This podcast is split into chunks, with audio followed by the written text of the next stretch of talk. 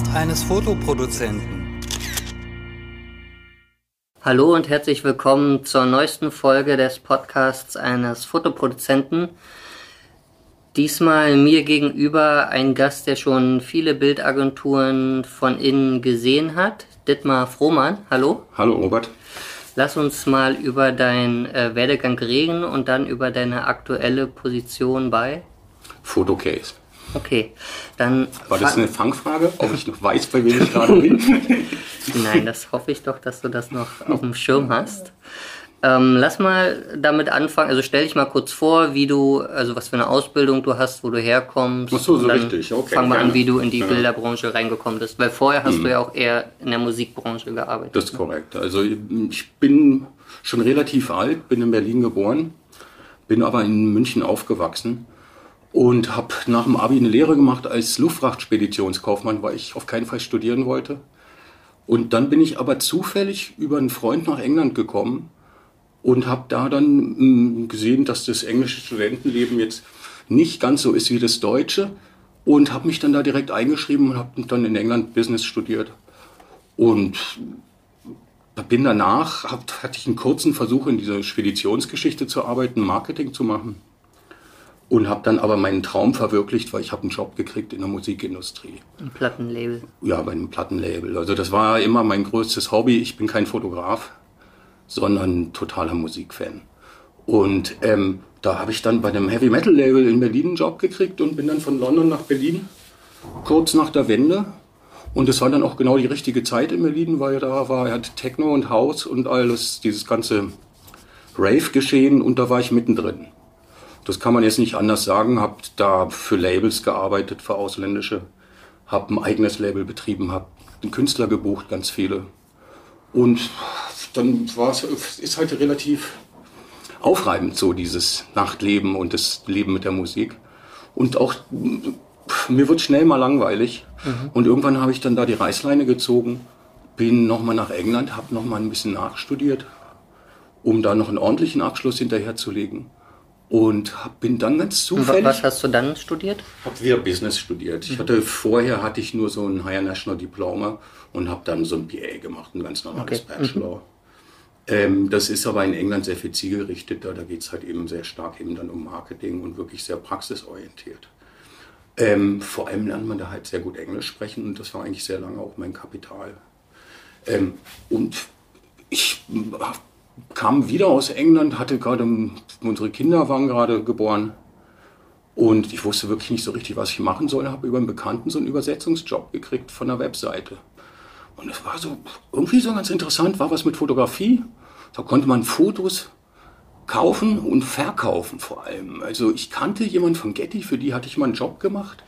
So, mit meinen Künstlern hatte ich da Künstler hingebucht und kannte das Konzept Bildagentur per se. Aber das war dann so eine Bildagentur, da konnte jeder mitmachen. Und man kriegte nur ganz wenig Geld und das war irgendwie ganz prima und ich habe mich mit denen dann auch angefreundet und das war die Firma Fotoja.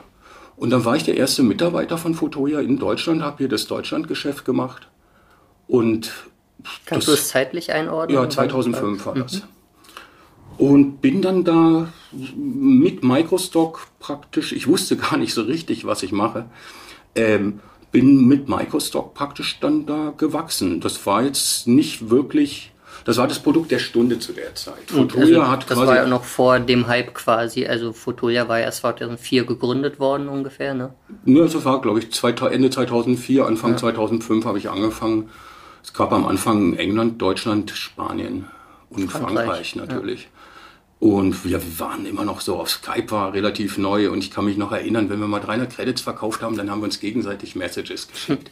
Und es war wirklich großartig. Also es war toll, aber das war dann wirklich wie so ein Rausch.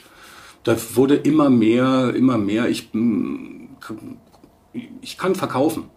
Und da habe ich mm, wirklich, wir haben diese Firma so derart wach- wachsen lassen. Ich meine, es ist ja heute allen bekannt, Fotoja ist heute Adobe und so weiter. Einer der drei größten mit, ne? Und das war eben schon relativ enorm, das so zu sehen und auch selber so zu erkennen, hey, wenn ich da was auf der Seite mache, dann ist das live im Internet und dann passiert was oder passiert irgendwas nicht. Also das war, das war eine tolle Zeit und ein wirklich ganz tolles Gefühl.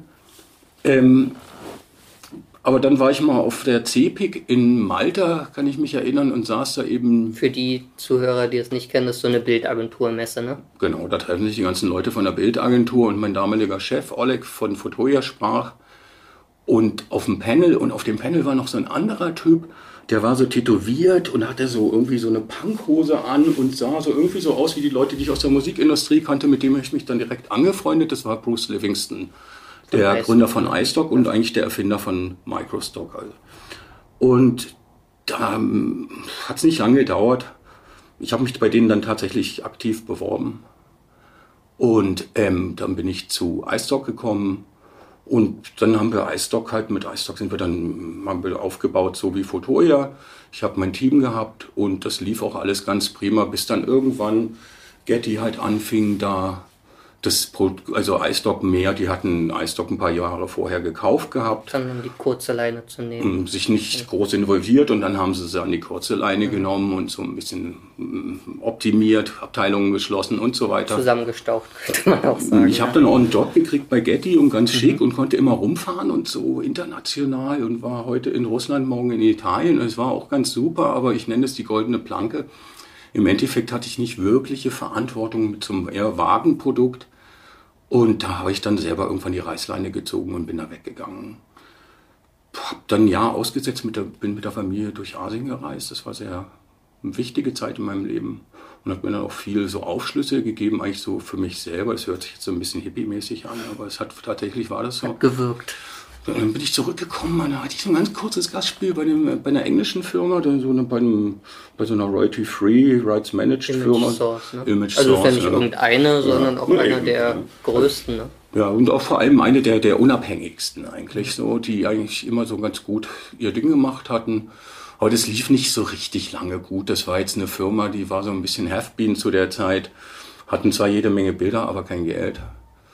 Und dann bin ich da weg und dann kam ich irgendwie, ich weiß gar nicht mehr wie, dann kam ich zu IM.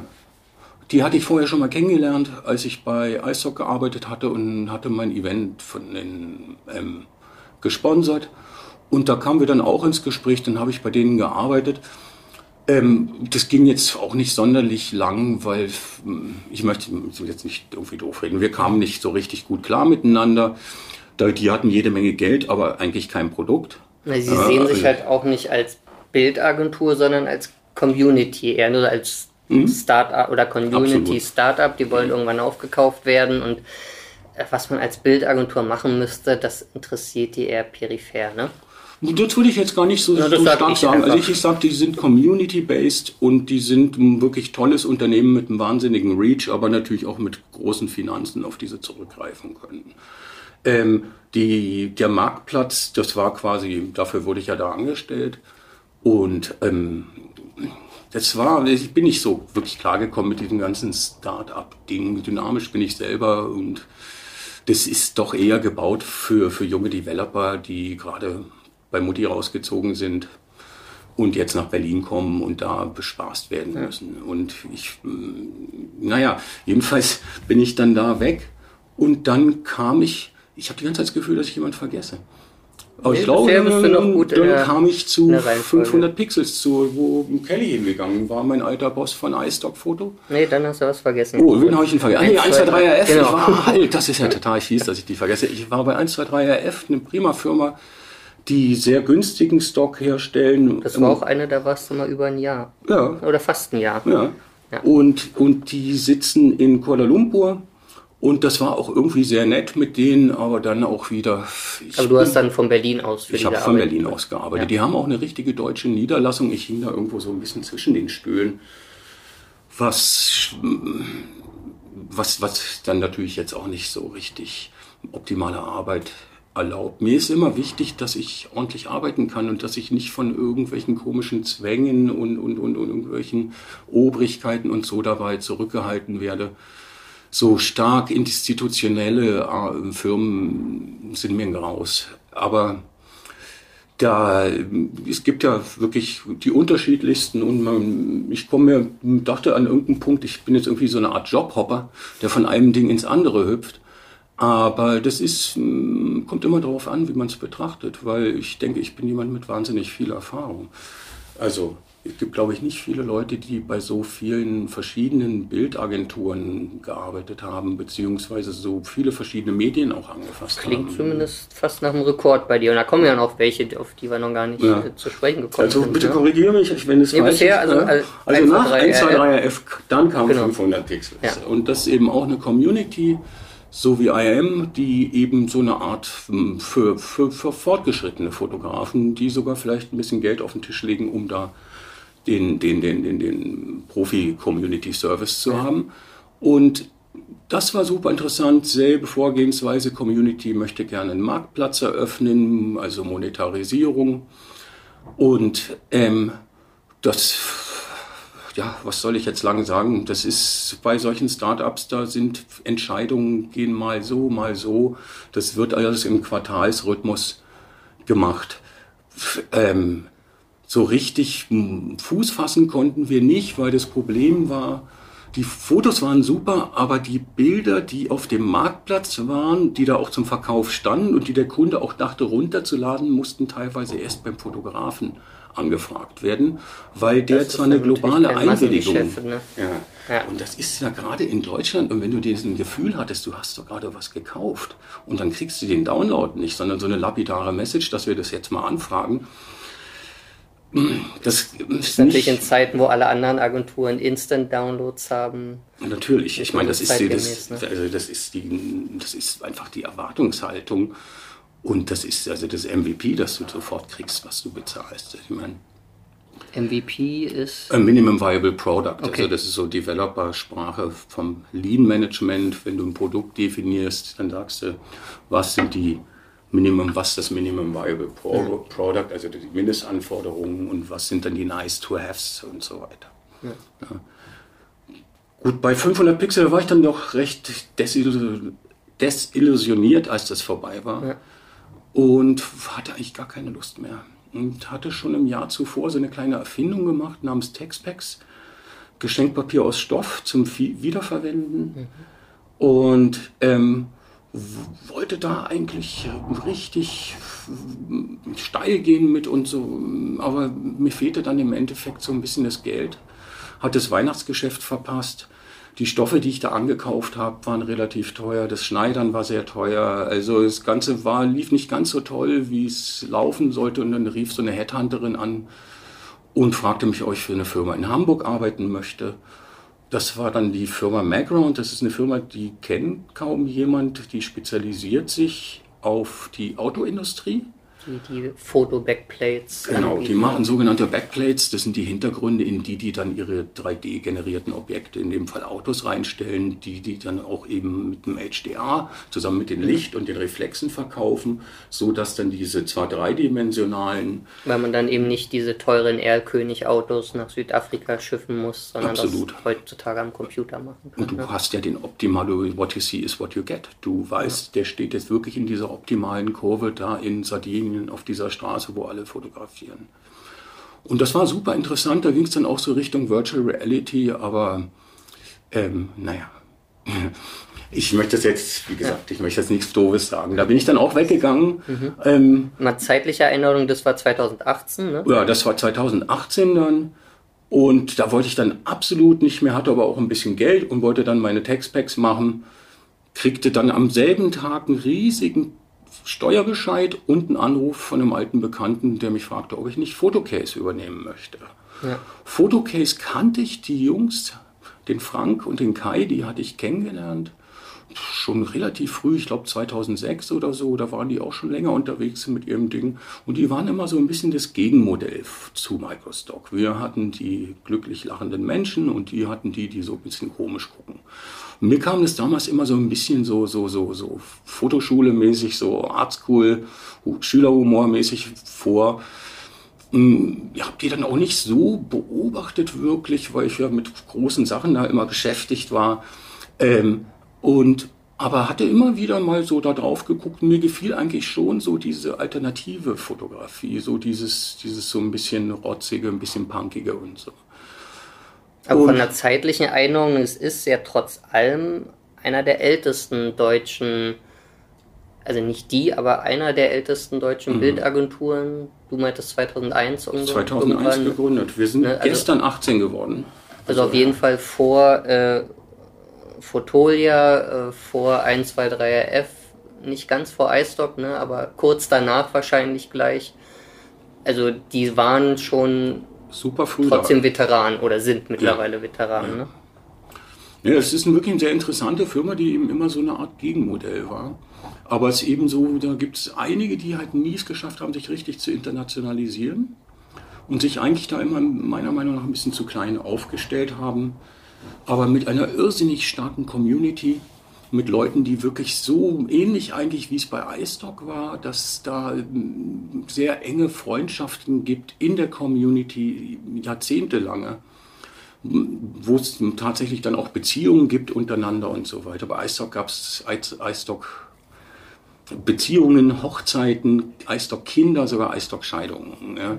Und da ist es so ähnlich, oder jetzt hier bei Photocase ist es so ähnlich. Und ich muss halt eins sagen, Photocase, ich wollte eigentlich nicht mehr zurück in die Industrie, weil mir das alles auch so ein bisschen auf die Nerven ging.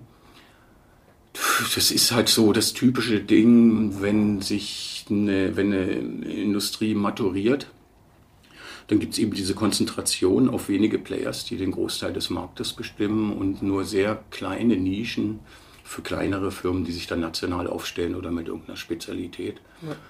Und da dies hier, das ist eben jetzt, ich musste mich eigentlich immer so ein bisschen verstellen und hier muss ich mich nicht verstellen. Das sind tatsächlich Bilder, die ich persönlich gut finde und eine Geisteshaltung, die ich persönlich gut finde.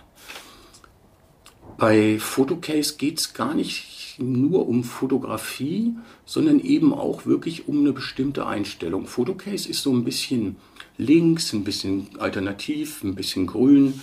Das sind lauter Sachen, die ich auch bin. Und dadurch kann ich mich irrsinnig gut mit der Firma identifizieren und wir sind auch ein sehr kleiner Verein. Und also ich kann, kann ich mich da auch verwirklichen. Wir machen sehr viele unterschiedliche Sachen. Also als ich kam, musste ich sogar sehr schlimme Sachen machen. Ja, das Interessante, lass kurz ja. mal einen Schritt zurückgehen. Du bist ja jetzt da quasi nicht als Mitarbeiter eingestiegen, sondern äh, also die Gründer Kai Schneider und also irgendwann stand auf der Webseite auch mal noch mal ein Martin. Ähm, du hast auch noch jemanden erwähnt. Frank. Aber äh, der Kai war ja quasi so äh, die Herz, äh, das Herz und die hm. Seele äh, der Agentur. Aber du bist nicht als irgendein Mitarbeiter eingestiegen, sondern du hast sie quasi als CEO übernommen, ne? genau. also als Geschäftsführer. Genau, ich bin als Geschäftsführer eingestiegen. Und der Kai ist aber noch da, der ist, ist unser Developer, der mhm. ist für die Seite, also der. aber er hat hier die, die, die Leitung jetzt sozusagen. Das ist richtig. Also der ist komplett aus der Geschäftsführung raus und ähm, ist praktisch weiterhin Mitarbeiter, ist weiterhin voll dabei, aber eben nicht mehr in einer verantwortlichen Position. Der hatte da einfach keine Lust drauf. Der interessiert sich eben viel mehr für diesen technischen Hintergrund und für die Fotografie.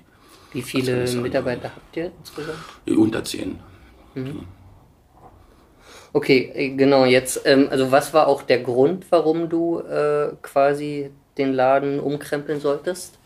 Gut, ähm, also da kommen wir eben zu diesem Anfang. Als ich anfing bei der Firma, befand die sich einfach in einem desolaten Zustand. Als ich mir die Bücher angeguckt habe, war die einfach, ich meine, das ist jetzt nichts, worüber man eigentlich öffentlich spricht, aber ich denke, ich muss es schon ansprechen, weil wir eben diesen Cutter durchgeführt haben. Die Firma, die war hoch verschuldet und in erster Linie bei den Künstlern verschuldet.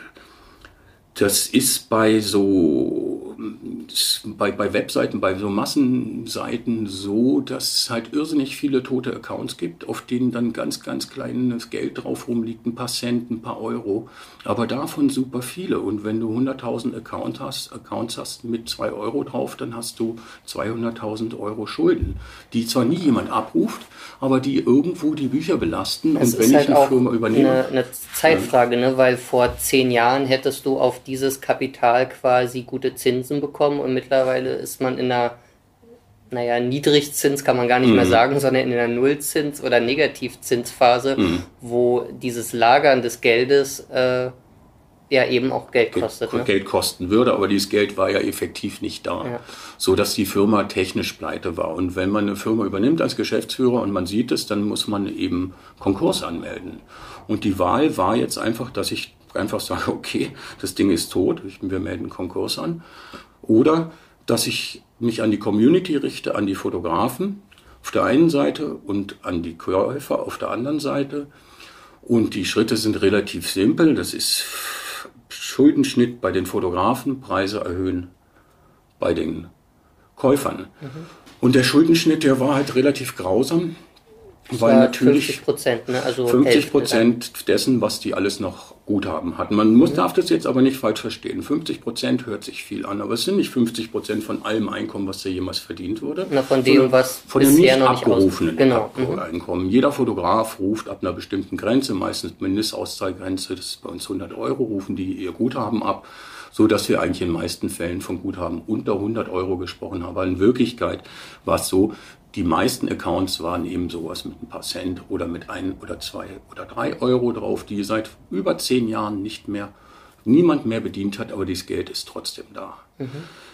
Ähm, wir haben uns natürlich da auch anwaltlich beraten lassen und von einem Steueranwalt und wenn man das eben dann ich, ich, möchte auch gar nicht so in die Hintergründe reingehen. Mhm. Also es war eine Art Angebot an die Mitglieder, dass sie das mitmachen, die Bitte an die Mitglieder, dass sie das mitmachen, dass wir die Hälfte ihres Einkommens, was sie noch Guthabens, was sie haben, streichen. Ähm, es gab eine Widerspruchsfrist. Ähm, in der Zeit sind ein paar Leute, es gab natürlich erstmal einen Riesenknall. Die waren alle sauer. Es gab auf allen Kanälen hat's gebrannt. Das ja, war ein ganz, ganz schlimmer Monat für mich. Und wir sind aufs Übelste beschimpft worden, uns sind die schlimmsten Sachen unterstellt worden. Aber auf der anderen Seite gab es auch wahnsinnig viele Leute, und da unterscheidet sich diese Community von anderen, die das verstanden haben und die zugehört haben und die verstanden haben, was ich gesagt habe. Weil wenn die Alternative ist, du verlierst alles ja, gegen die Hälfte, dann muss man ja nur rechnen können, dass es vielleicht so sinnvoller ist.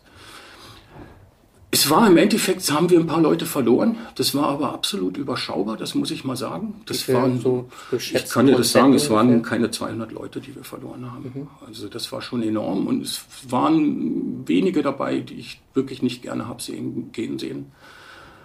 Aber es waren, ich kann es halt verstehen.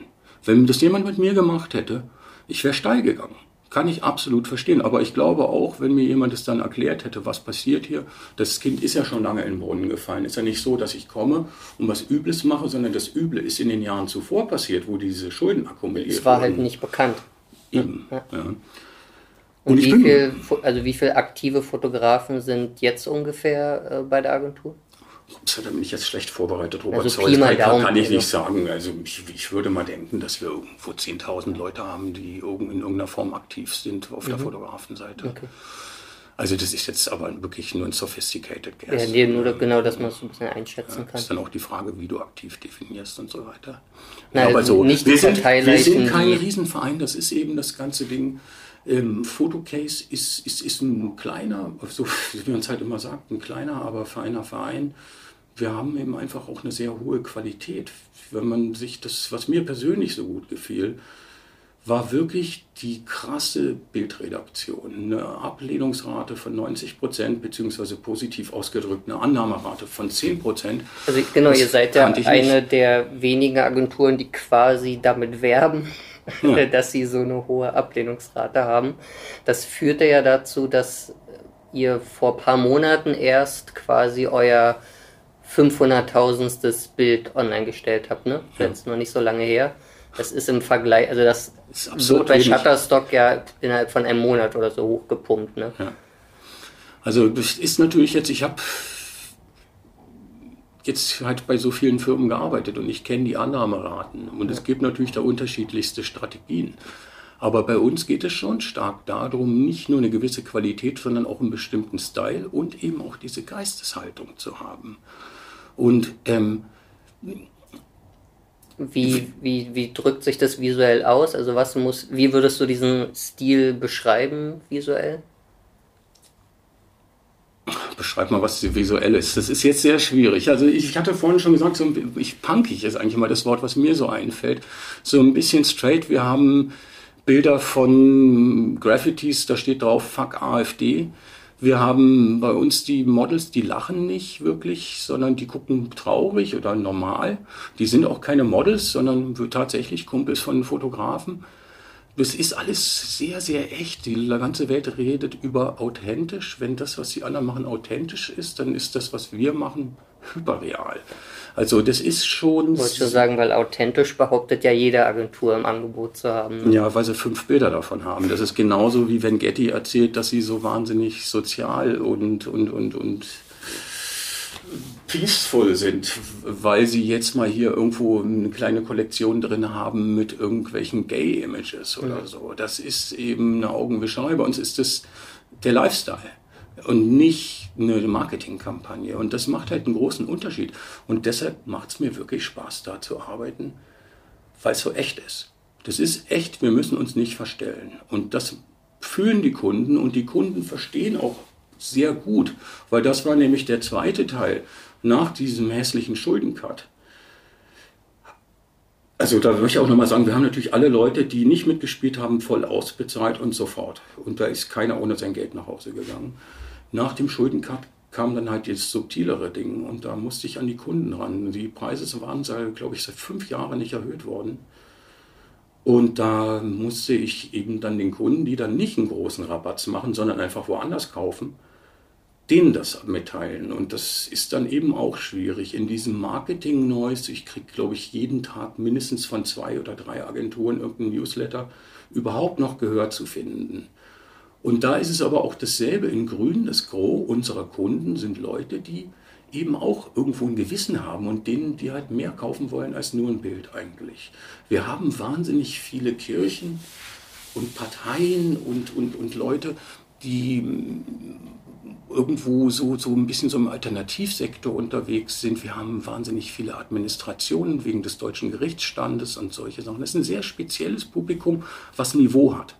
Also man muss dazu ja auch sagen, ihr seid eine der wenigen Bildagenturen, äh, bei denen in den Nutzungsbedingungen steht, wenn die Bilder für äh, bestimmte sensible oder ähm, ja, ich sag mal, sensible Zwecke benutzt werden sollen, muss der äh, potenzielle Nutzer äh, vorher den Fotografen fragen, dem die Nutzung erklären und es nochmal mit ihm direkt abklären. Mhm. Bei anderen Agenturen, die sagen halt entweder, nee, ist überhaupt nicht erlaubt oder es wird einfach überhaupt nicht drüber geredet. Ne? Genau, das lässt sich auch von denen zeitlich gar nicht machen. Wenn da jetzt jemand da in einem Helpdesk in Irland sitzt und da ruft jemand an und sagt, gib mir das doch bitte mal hier für für eine Broschüre über, über Depressionen frei. Da zeigt er dem den Vogel, der ruft den nie wieder zurück und wir machen das tatsächlich. Wir kontaktieren die Künstler, reden mit denen, erklären den Kunden und so weiter und, und helfen, dass es dann zusammenkommt. Das ist tatsächlich auch ein Produkt, was wir zukünftig ausbauen, sodass du direkt beim Upload anklicken kannst, für welche Special Purposes ja. du deine Fotos zulässt. Und das kannst du dann eben global machen beim Onboarding oder dann bei, auf Einzelbildbasis, dann, wenn du einzelne Bilder hochlädst, kannst du sagen, ich möchte gerne. Das und äh, auf Kundenseite seid ihr natürlich einer der wenigen verbleibenden Agenturen, die halt noch äh, richtige Rechnungen ausstellen und sowas, ne, weil ihr halt mhm. eben in Deutschland sitzt. Genau. Also die mögen auch gerne, dass wir in die Künstlersozialkasse einbezahlen. Das ist manchen Kunden einfach wichtig. Und äh, eben diese Aktionen, die wir da machen, wir haben jetzt gerade, heute ist ja der Black Friday, wir haben jetzt gerade eine Aktion, die nennt sich Discount Data Days. Und anstatt jetzt da so diesen Wahnsinn mitzumachen und das auf dem Rücken der Fotografen abzufeiern, und da irgendwie 40, 50, 60 Prozent Rabatt zu geben, haben wir gesagt, wir machen, weil wir hatten in den Jahren zuvor mitgemacht, ähm, wir machen da nicht mehr mit ähm, und erhöhen die Preise um 10 Prozent und verdoppeln dann die Marge, also diese 10 Prozent legen wir nochmal selber drauf und das ganze Geld wird gespendet an die Björn Schulz Stiftung. Das ist hier in Berlin so ein Hospiz für Kinder, also mhm. ein Sterbehospiz wo Kinder und ihre Familien dann begleitet werden. Das ist bei mir gleich um die Ecke.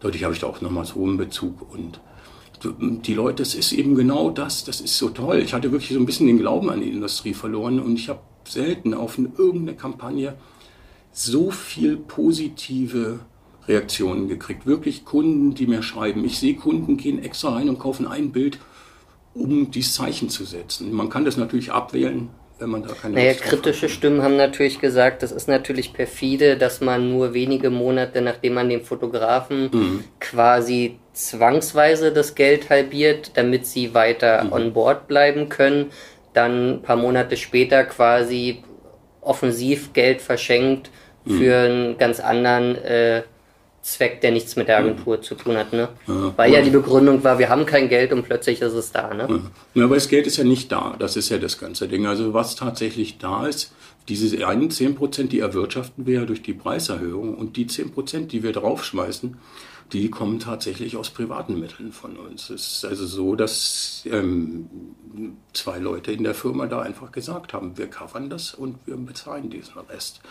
Also so dass das nicht mal wirklich direkt aus der Firma rauskommt. Wir sind zwar dann auch Besitzer dabei gleichzeitig, aber ähm, ich halte das halt jetzt offen gestanden. Man kann darüber diskutieren auf jeder Ebene, aber dann, wenn es dann wirklich um so eine Charity geht, dann, ich fand, das war ja bei dir auf Facebook diese Diskussion, ja. wenn du dich darauf beziehst vielleicht, das ist halt dann schon nicht, man kann sich darüber auf allen anderen Kanälen streiten, aber diese Aktionen da so zu torpedieren, halte ich jetzt für nicht so ganz fein.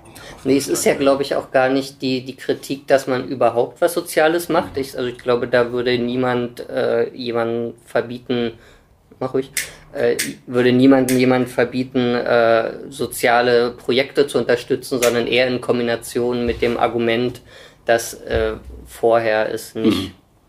Finanziell möglich war. Na klar, aber ich meine, das wäre das wär ja korrekt, wenn wir jetzt hingehen würden, ja hier, wir machen eine riesige Schenkung, sondern ja. wir gehen ja einfach hin und legen praktisch das Geld, was wir mit diesen Bildern, die wir ja da praktisch verkaufen, da legen wir halt nochmal 10% drauf. Das muss uns einfach gestattet sein als Firma, weil es ist ja so, dass die Firma transferiert ist. Es ist ja so, die Schulden sind de facto weg, die Preise sind oben und die Kunden haben das angenommen, zu großen Teilen. Und das heißt auch, dass diese Firma wieder schwarze Zahlen schreibt. Und damit haben wir auch Geld, um Marketingaktionen zu machen. Und dies ist halt so eine ganz interessante Geschichte. Das ist eben so Charity-Marketing, wo wirklich am Schluss alle Beteiligten eigentlich einen Vorteil haben. Ähm, also würdest du sagen, dass diese ähm, ja, Veränderungen, also Preiserhöhung, Schuldencut und so, äh, jetzt auch positive Effekte gezeigt haben? Ja, natürlich. Ich meine, das ist ja ganz simpel. Ja. Es also hätte ja auch so, schief gehen können. Genau, das hätte total schief gehen können und so richtig gut schlafen kann ich eigentlich erst wieder so seit zwei Wochen, muss ich sagen. Okay. Weil das natürlich sehr belastend war auf der einen Seite und auf der anderen Seite auch ein riskantes Spielchen, weil man hätte ja nur eine Seite nicht mitspielen müssen, speziell ja. die Kunden. Dann wäre das echt ein Bach runtergegangen. Und es ist auch so, dass wir tatsächlich Kunden verloren haben, weil die einfach diesen Preis nicht mitgehen können. Ja. Nicht wollen, sondern nicht mitgehen können. Aber es ist so, dass wir, eben, dass wir eben jetzt Sachen machen, dass wir promoten, dass wir eben Pressearbeit machen, dass wir uns bemühen, dass dieser Name Fotocase, der komplett dass ihr sichtbarer werdet. Ja, sichtbar ja. wird, Oberfläche bekommt. Und das ist, glaube ich, das Allerwichtigste heutzutage. Wir haben ein sehr klar geschnittenes Schubfach, in dem wir drin sitzen. Und das promote ich halt jetzt. Und das kommt gut an bei den Kunden, weil es ist schon so, dass die meisten Bildkäufer OPM ausgeben, Other People's Money. Die haben ein Budget und die können sich raussuchen. Die haben Einkommen X, Budget Y. Einkommen bleibt immer gleich. Der Budget, da freuen die sich, wenn die mit möglichst viel Geld rumschmeißen können. Ja. Und ähm, dann kaufen die sich aber auch noch Sachen dazu. Sie kaufen bei einer Firma, die sie cool finden. Ja? Sie kaufen bei einer Firma, wo sie besonders viel Convenience bekommen, wo sie besonders viel Service bekommen. Und das bieten wir halt beides. Also eine klare Positionierung als eben so diese Firma, die so ein bisschen alternativer ist und die eben jetzt nicht eben so nur turbokommerziell ist, schon kommerziell, aber eben mit einem Gewissen und gleichzeitig eben diese Qualität bringen. Aber jetzt habe ich, glaube ich, gerade komplett den Faden verloren. ähm, na, stilistisch seit, also du hast ja den Stil ein bisschen beschrieben, du hast ihn als hyperreal bezeichnet. Ähm, es gibt ja noch eine andere Agentur, die finde ich etwas vergleichbarer ist, also Stoxy. Mhm. Die ist ja, also vermutlich nicht auch äh, ganz zufällig vom ehemaligen iStock-Gründer mhm. äh, gegründet worden. Und deren Besonderheit ist ja, dass die, also dass die Firma quasi den Fotografen gehört, so mhm. als Genossenschaft. Oder weiß nicht, ob das die richtige Nein, das schon. Das ist die richtige deutsche Übersetzung. Ist das ne? Okay. Ja, ähm, sind die für euch ein Vorbild oder eher Konkurrenz oder wie arbeitet ihr euch daran ab? Hm. Stocksy sind für mich definitiv ein Vorbild, das muss ich sagen. Ähm, die sind auf der einen Seite nee, nicht wirklich eine Konkurrenz. Die sind, das Zeug sieht eigentlich ein bisschen aus wie bei uns, aber luxuriöser. Die Fotografen haben mehr Budget, haben bessere Ausstattung, können weiter reisen, um das zu machen. Ähm, aber die Geisteshaltung ist sehr ähnlich. Und ich versuche auch tatsächlich so ein bisschen European Stocksy zu sein, indem was wir nicht haben, ist eben die Künstlerbeteiligung. Aber ich muss sagen, das ist jetzt so ganz langfristig betrachtet, meiner Meinung nach, vielleicht auch eine gute Idee. Ich stehe mit Stocksy im engen Kontakt. Ich telefoniere regelmäßig mit dem Mike Cook, das ist der Geschäftsführer von, von Stocksy. Und ähm, das ist auch nicht leicht, wenn die Künstler die Geschicke bestimmen können, weil dann eben sehr selten, weil dann ist diese ganze, ist nicht so stringent, das Management. Und insofern also so eine Mischlösung fände ich halt irgendwo sehr interessant, wo man sagt, hey, wir geben einen bestimmten Anteil der Firma raus und beteiligen die Künstler mit 30 Prozent an der Firma, damit die einen Anteil haben und das Schiff trotzdem manövrierfähig bleibt. Ja. So, aber das ist lediglich Zukunftsmusik, das muss man sehen. Jetzt müssen wir es erstmal schaffen mit unserem bestehenden Modell, aber es kommt gut an. Die Fotografen verstehen vor allem, was wir wollen. Viele haben, laden tatsächlich bei uns, also viele Fotografen, die eigentlich recht kommerziell shooten, laden bei uns die Offshots hoch. Und das Zeug, was sie eben eigentlich vielleicht gar nicht so, vielleicht mal so für eine Art Kunstprojekt gemacht haben oder wo sie jetzt nicht direkt so einen kommerziellen Gedanken hatten. Dabei. Es gibt auch so die, die informelle Regel, man, man lädt bei Fotocase das hoch, was äh, andere Agenturen abgelehnt haben, mhm. weil das vermutlich dann nicht äh, stocky genug aussieht. Mhm. Also also nicht abgelehnt wegen Bildrauschen ja. oder Logos im Bild oder, sondern abgelehnt wegen äh, No Commercial Value genau. oder sowas. Und das sind dann sozusagen die Motive, die ihr dann vielleicht, wo ihr meint, nee, wir haben da doch Käufer für. Ja, und die haben wir auch tatsächlich. Das ist das Interessante dadurch, dass wir eben auch ein ganz spezielles Publikum da haben. Aber es ist schon so, dass sich auch bei uns natürlich jetzt so die normalen Motive am besten verkaufen. Ich unterscheide da immer so zwischen Schaufensterbildern, die so toll aussehen ja, sind, und die sagen, ja, das ist eine tolle kreative Seite und dann gibt es die Bilder, die die Leute tatsächlich kaufen und das sind dann doch lachende Leute im Sonnenuntergang. Und wenn du das so so thematisch oder so einordnen könntest, was sind da so die am häufigsten nachgefragten Motive? Unsere konzeptionellen Shots. Also gerade sowas, weiß nicht, wir sind gerade. Ich meine, auch das kann man ja nochmal trennen in zum Beispiel Food, Landschaften, People, mhm. Technik mhm. oder was auch immer. Ja, wir haben, wir haben sehr gute People und vor allem eben ähm, sind das alles Modelle aus unserem direkten Kulturraum, also sprich aus Deutschland, Österreich, Schweiz in erster Linie. Und das sieht man auch, das sieht man ja auch am Licht. Wir haben die dazugehörige Natur, wir haben die Tiere natürlich auch ist eigentlich alles da, was woanders, was woanders auch gibt, aber eben jetzt nicht so diese Tiefe des Repertoires. Wir haben jetzt nicht eine Bootswerkstatt, eine Bootsschreinerei oder sowas. Ja, wir haben eine Schreinerei, aber so. Also es ist eben dadurch, dass wir auch nicht so viele Bilder haben. Die Leute kommen eigentlich zu uns auch sehr stark wegen dem, wegen der abstrakten Bilder, die wir haben wo entweder mit Post viel gearbeitet wurde oder wo eben wirklich tatsächlich dann mit Spiegeleffekten und, und, und relativ wild gearbeitet wird. Wie finden die die dann? Also jetzt mal blöd gefragt, also weil sowas ist ja auch immer schwer zu beschreiben, ne? wenn man sowas äh, mhm. irgend so, so ein abstraktes Bild sieht. Äh, also was tippen die dann ein, damit die dann Treffer haben? Ja, ist, wir haben jetzt gerade eine neue Suche. Also wir gucken gerade, was die eingeben, um diesen Treffer zu haben ich sage es mal so ganz pragmatisch, wir haben nicht so viele Bilder. Und ähm, wenn du Hund suchst, dann kannst du alle Hunde durchgucken in nicht allzu langer Zeit. Ja? Und ähm, die Leute gehen, glaube ich, bei uns so ein bisschen anders ran. Also, also du würdest sagen, dass äh, also quasi die, die geringe Bildmenge ist äh, gar kein Nachteil, sondern eher der Vorteil. Totaler Vorteil. Die Bildkäufer, es ist wirklich so, das war mit einer der rührendsten Sachen, da meinte eine Kundin am Telefon, ah, Herr Frohmann, wissen Sie, ich muss wahnsinnig viele Bilder immer kaufen und ich kaufe gewöhnlich immer so bei Shutter und so weiter. Und wenn mir das da irgendwie zu viel ist, auch wenn ich nichts von euch brauche, aber dann komme ich mal zu euch hin und gucke ein bisschen auf der Seite rum und dann geht's wieder. Und das hat mich, also muss ich es sagen. Es ist halt schon ein anderer Look, ne? Ja, das, eben, ja. Es ist nicht so hyperkommerziell. Es ist kommerziell verwendbar, aber es schreit nicht so, kauf mich, kauf mich. Nicht, nicht so, es ist nicht so, so flach. So. Aber es ist wie mit Musik beschreiben. Bilder kann man nicht beschreiben. www.photocase.de ja. Gucken. Angucken. Editors Picks. Ja. Da ist es. Ihr habt ja verschiedene äh, erweiterte Lizenzen. Ne? Mhm. Einmal kann man die Auflagenbeschränkung aufheben. Mhm. Man kann, äh, was hat man, äh, dass man den Bildnachweis nicht äh, anbringen muss, dass ja. man äh, das für Merchandise verwenden muss. Correct. Welche ist davon am meisten nachgefragt? fragst du die richtige Geschäftsgeheimnisse. Es ist tatsächlich die ohne Copyright-Lizenz. Die ist super beliebt. Ähm, das ist auch jetzt ein Produkt, was es nicht überall gibt. Und dadurch kommen eben, weil Leute wollen teilweise einfach den Künstler nicht angeben, weil sie nicht wollen, dass die Konkurrenz sieht, wer die Quelle ist, zum Beispiel. Mhm. Oder sie haben einfach da keinen Bock drauf.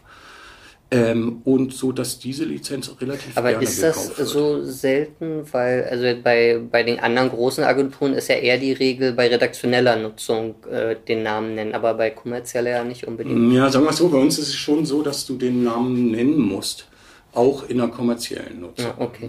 Also das ist bei uns da wiederum anders, ein bisschen ungünstiger eigentlich für den Kunden, aber dann wiederum nicht weil, also ich meine jetzt auf einer Produktverpackung, da sehe ich es jetzt nicht unbedingt ja, ja. überall anders, sieht so ein Fotografenname eigentlich eher wertschöpfend aus, als dass es das Produkt trashig aussehen lässt, weil hm, der Kunde sieht, hey, das, da hat ein Fotograf dieses Bild gemacht, nicht, ist nicht einfach nur da. Ja. Ähm, ähm, du hast gerade ein Stichwort, was halt mit Wertschöpfung. Nee, ähm, Wir sprachen über die erweiterten Lizenzen über die ohne Copyright? nee, ich, ich war im Kopf schon viel weiter, aber ich, mhm. ich, ich springe äh, nachher wieder zurück. Ähm, ihr habt ja auch verschiedene. Ähm, nee, doch, eine Premium-Kollektion habt ihr jetzt auch, ne? Nee, haben wir nicht. Nicht mehr? Nee, Warum nee, es war mal, es gab mal Versuche, so unterschiedlichste Versuche, da Premium Dann ist das noch die alte Frage. Ich, stimmt, ich hatte ja hm. vor äh, einem Jahr schon mal probiert. Ach, verstehe. Das, okay. Gut, also Premium fällt nicht weg, wird es. Ja ist das nochmal geplant? Oder? Nee, ich plane ich nicht. Was ich plane, ist, also ich glaube eher, dass diese Preissysteme noch flacher werden.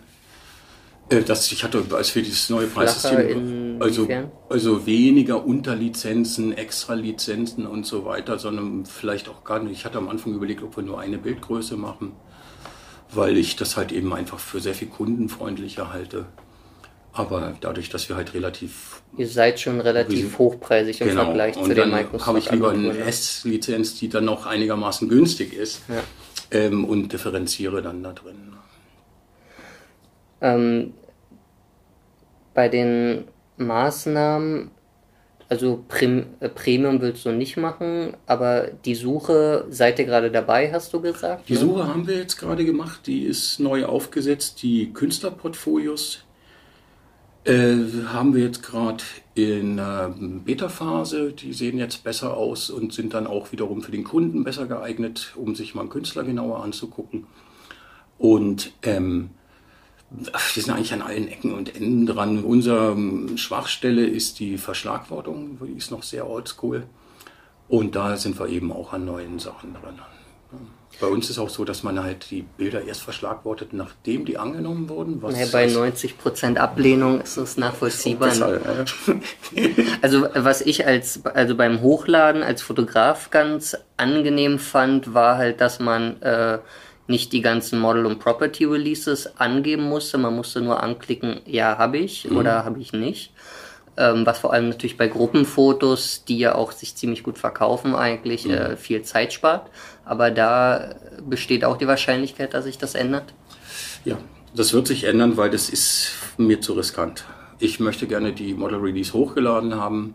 Ich möchte die Property Release hochgeladen haben mit dem Bild, beziehungsweise wenn es finalisiert wird, hochgeladen bekommen, ähm, so dass ich die vorliegen habe.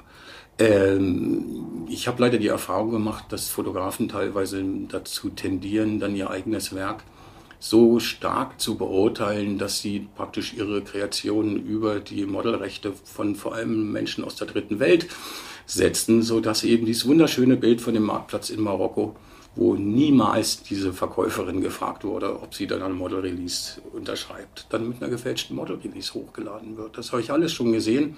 Also das ist auch ich, ich, ich, denke, es ist Na gut, besser das für alle Problem habt ihr ja jetzt ja. noch nicht, sondern erst dann, wenn es hochgeladen wird. Naja, jetzt haben wir das Problem, dass die Leute hm, einfach behaupten, sie haben eine Model Release. Würde aber ich jetzt mal unterstellen. Äh, ich sage nicht, dass es, es sind die wenigsten natürlich, aber es ist wenige Fälle kosten dann trotzdem viel Geld. Ja. Und das bleibt dann meist doch in der Agentur hängen, weil hm, man kann nackten am Mann nicht in die Tasche greifen. Und ja. wenn der Fotograf mittellos ist. Ja. Also einen anderen Vorteil, also das ist nicht wirklich Vorteil, aber was ich ganz sympathisch fand, war, dass ihr äh, auch die als mittlerweile, ich glaube, fast wirklich einzige Agentur, wage ich fast zu behaupten, dass ihr die Kundennamen noch anzeigt oder nennt. Mhm. Was natürlich auch dem geschuldet ist, dass Kunden teilweise eben auch nachfragen müssen, mhm. wofür sie das Bild benutzen. Deswegen ja. lässt sich das gar nicht so vermeiden. Aber es ist eben natürlich auch immer schön zu sehen, wer denn jetzt das Bild kauft und wo es das eventuell eingesetzt wird. Da muss ich dich enttäuschen, das wird leider gehen. Und zwar hat es mit der Datenschutzgrundverordnung zu tun. Na toll. Weil du hast keinen Deal mit dem Kunden. Wenn du ein Bild bei mir verkaufst, hast du ja. einen Deal mit mir. Und der Kunde auch wieder mit mir. Ich bin der Mittelsmann, ich bin die Agentur. Aber könnte man das nicht quasi von beiden Seiten äh, die Zustimmung Man könnte das theoretisch einholen? reinschreiben, aber es ist so, dass ich halt leider die Erfahrung da auch wieder gemacht habe, dass teilweise Fotografen dann bei Kunden angerufen haben, gesagt haben, ja, hm, das ist nur die B-Ware.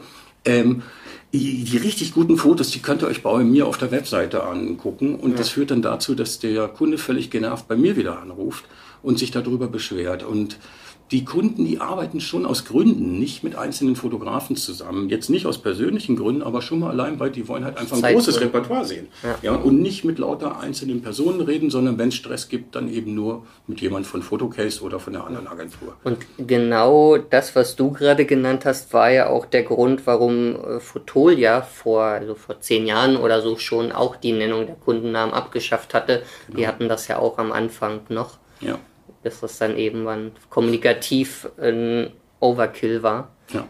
Aber gut, damit muss man dann anscheinend wohl leben. Äh, du bist ja jetzt, also seit, was, deine erste Agentur war ungefähr 2004 ne, oder 2005. Mhm. Also du bist quasi seit äh, 15 Jahren locker im Business.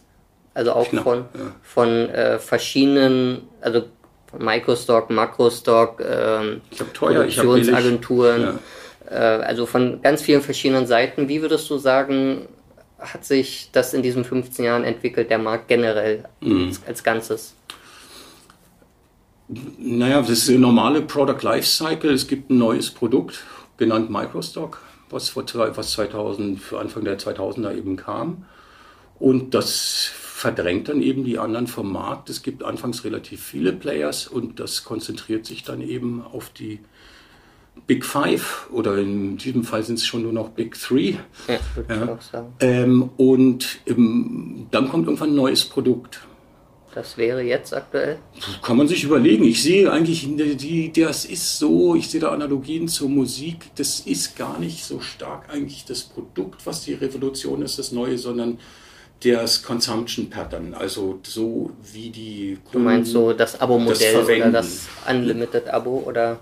Ja, eher, also ich glaube, dann geht es doch eher so Richtung Canva und so weiter. Ähm, das kostenlose Ding. Bilder sind gar nichts mehr wert. Ich kann darauf zugreifen und ich kriege das Bild nur für Attribution. Also nur dafür, dass ich dann einen Backlink gebe auf das Bild irgendwo. Naja, und, und das ja noch nicht mal, ne? Also bei, bei Unsplash ja, und Konsorten, nichts, da wird ja gar nichts verlangt. Aber man muss sich das immer überlegen. Also da gibt es einen Markt, es gibt Fotografen, die bereit sind, das zu tun, um sich da irgendeinen Vorteil zu besorgen dadurch. Und es gibt natürlich Kunden, die hm, kein Geld für Fotografie ausgeben wollen. Und ich bin mir sicher, dass ähnliche Gespräche geführt wurden von den, von den Royalty-Free-Leuten, als wir mit Microstock kamen. Und deshalb denke ich mir dann immer so, die bin ich jetzt der alte Opa? Sehr, ja. Ja? Also was ist tatsächlich das neue Ding? Und ich glaube eben sehr stark, wenn ich mir vor allem angucke, wie meine Söhne Medien verwenden, dann ist es tatsächlich so ein Zugriff auf Services, wo du alle Bilder hast und wo du dann eben jährlich für bezahlst oder monatlich schon irgendwo in der Form eines Abos, aber gar nicht mit so Verbrauchskontingenten, sondern Zugang zum kompletten Repertoire. Also quasi. Ähm, ich zahle eine Huni und ich darf das ganze Jahr lang bei Shutterstock runterladen. also das war ja quasi auch der Erfolg, also sowohl von Netflix als auch von Spotify. Genau. Du zahlst einmal und hast dann komplett Zugriff auf unsere Filme oder Musikangebote. Ähm, da geht's dann halt darum, weil der Kunde ja meist nur ein Abo will. Ne? Also der will jetzt nicht, das ist ja das aktuelle Netflix-Problem, dass es immer mehr Streaming-Anbieter mhm. gibt. Du kannst die Disney-Filme nicht mehr gucken und so weiter ähm, the winner takes it all. Ne? Also es ja. gibt quasi nur eine Agentur, also der Kunde braucht halt nur oder will halt nur ein Abo. Wie, wie seht ihr euch da in diesem Umfeld dann? Ja, das würde ich eben jetzt behaupten, dass es gar nicht wirklich so ist. Der Kunde, der braucht eigentlich zwei Quellen. Der braucht eine Billigquelle, wo er die Versatzstücke kaufen kann. Und dann braucht er eine Quelle, wo er sich differenzieren kann. Also das kann Assignment sein, also Auftragsfotografie. Aber das kann eben auch eine hochwertigere Agentur sein. Ich habe immer früher zum, oder ich sage zum Kunden so, na, kaufen Sie doch bei Adobe oder kaufen Sie doch bei Shutterstock und machen Sie die Seite damit voll, aber für den Hero Shot nehmen Sie doch was von uns, weil die Bilder wirken besser. Das sind Leute, die sind ähnlicher, das ist ehrlicher, das ist plausibler einfach, was man da sieht. Und das ist diesen Mix, gute Bildredakteure haben zwei, drei Quellen, wo sie regelmäßig kaufen. Dass ihr dann eine von den Quellen bleiben wollt. Ich, ich gehe ja nicht auf, auf, auf, auf, auf, auf, auf die, die Kleinstunternehmen. Ja. ja das, die haben natürlich dann nur eine, einen Monat eine Shutter-Subscription. Ähm, die, sondern ich, ich gehe schon auf Kunden, die regelmäßigen Bildbedarf haben. Jetzt nicht den höchsten unbedingt, aber regelmäßig. Mhm. Also die üblichen Verdächtigen, Agenturen, Verlage und so weiter. Und äh, bei den, wenn wir mal zählen, sind das 1, 2, 3, 4, 5, 6, 7, 8, also mindestens neun äh, Bildagenturen oder Bildagenturverwandte Firmen, bei denen du gearbeitet hast. Äh, was würdest du sagen, haben die alle gemeinsam oder was waren die auffälligsten Unterschiede? Das ist eine sehr schwierige Frage. Also ich kann nur sagen, dass eigentlich jede dieser Firmen irgendwo was hatte und irgendwo was ganz besonders toll machen konnte und irgendwo Features gab, die, die mir gut gefallen haben, aber auch genauso Sachen, die mir überhaupt nicht gefallen haben. Aber da muss ich sagen, das ist jetzt wirklich das, was ich im Moment tue. Ich nehme genau diese Elemente und versuche die bei Photocase einzubauen. Also ähm, so, so dass es wirklich eine Agentur ist, die sowohl in die Richtung Kunde als auch in die Richtung Fotograf gut funktioniert, wo eben die Leute das finden, was sie haben wollen und gar nicht diesen ganzen Bockmist haben, der nur da ist, weil man es machen kann und weil es die anderen haben, sondern eben wirklich die Sachen sind, die sie tatsächlich brauchen. Ja.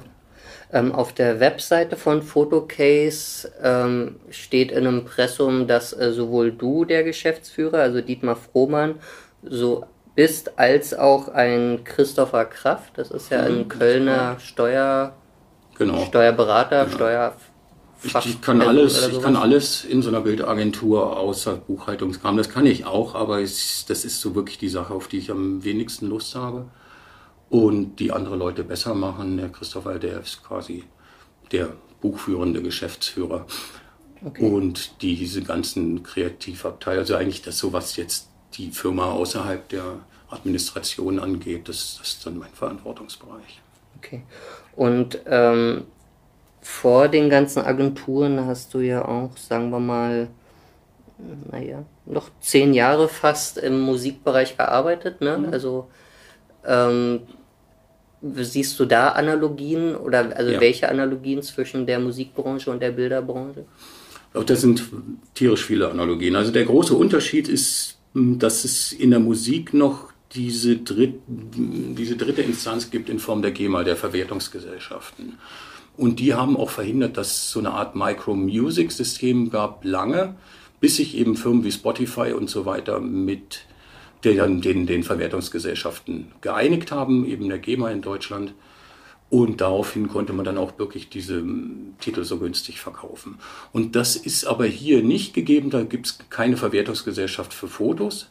Naja, eigentlich gibt es ja die VG Bild Kunst. Naja, dies ist ja nochmal was anderes. ähm, diese, ähm, ähm, so, jetzt bin ich, jetzt habe ich den Faden verloren. Okay.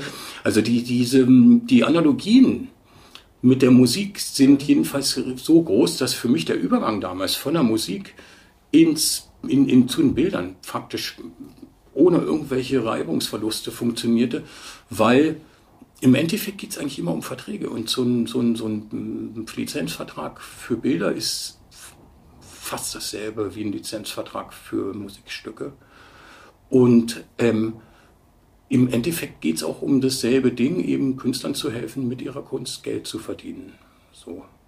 Das ist und dazu dann eher unerheblich, ob es jetzt Musik oder Fotografie ist. Ja, ich habe auch Galerien schon gemacht und so, also alles Mögliche. Die, ähm, es geht einfach darum, einen geistigen Wert zu verkaufen. So. Robert, ich komme jetzt total ins Stottern rein. Nee, aber wir, wir sind doch, das ja? ist doch ein schönes Schlusswort. Ja. Es geht darum, okay. äh, den Künstlern äh, oder die Arbeiten der Künstler äh, anzubieten. Ja. Dann äh, freue ich mich, dass du äh, dir die Zeit genommen hast für das Interview. Dann bedanke ich mich bei dir und einen schönen Abend dir noch. Dir auch vielen Dank, Robert. Okay. Schönen Abend. Tschüss. Tschüss.